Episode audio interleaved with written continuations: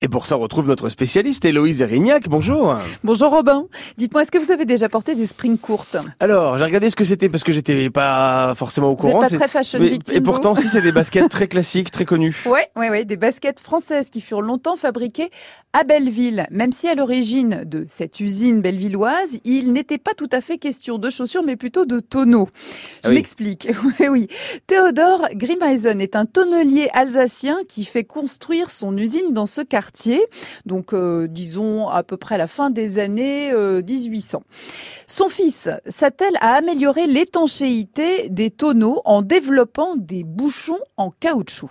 Le matériau magique entre dans la famille. En 1930, le petit-fils de Georges invente la botte colibri, moulée d'une seule pièce, donc parfaitement étanche.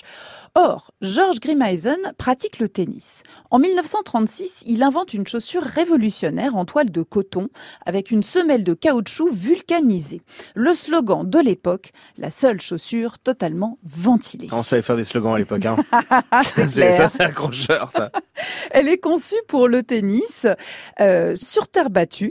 La marque Spring Courte, Spring pour ressort, courte pour le cours de tennis, Ah, d'accord. est née. Les chaussures de sport à semelle en caoutchouc sont déjà apparues aux USA à la fin de la Première Guerre mondiale, à peu près avec les marques Converse et Keds. Eh, Ça ressemble un petit peu aux Converse, justement, les spring courts. Alors, euh, elles sont sorties quand euh, des cours de tennis? Dans les années 60, les chaussures de sport font leur début comme chaussures de ville.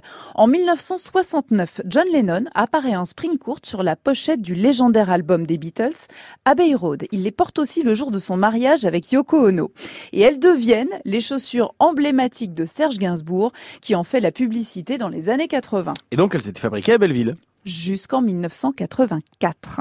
Après quoi, la production est délocalisée en Thaïlande. Ah non, c'est nul. Bah oui, mais il y a quasiment plus d'usines actives à Paris aujourd'hui. Je les cherche, hein, je vous promets. L'ancienne usine de la famille Grimeisen est encore visible tout de même au 5 passages Pivert. Vous pouvez voir un grand portail portant le logo Spring Court et à l'intérieur, il y a une grande cour sous une verrière entourée de bâtiments industriels datant du 19e et des années 30. Le bâtiment abrite toujours les bureaux de la marque.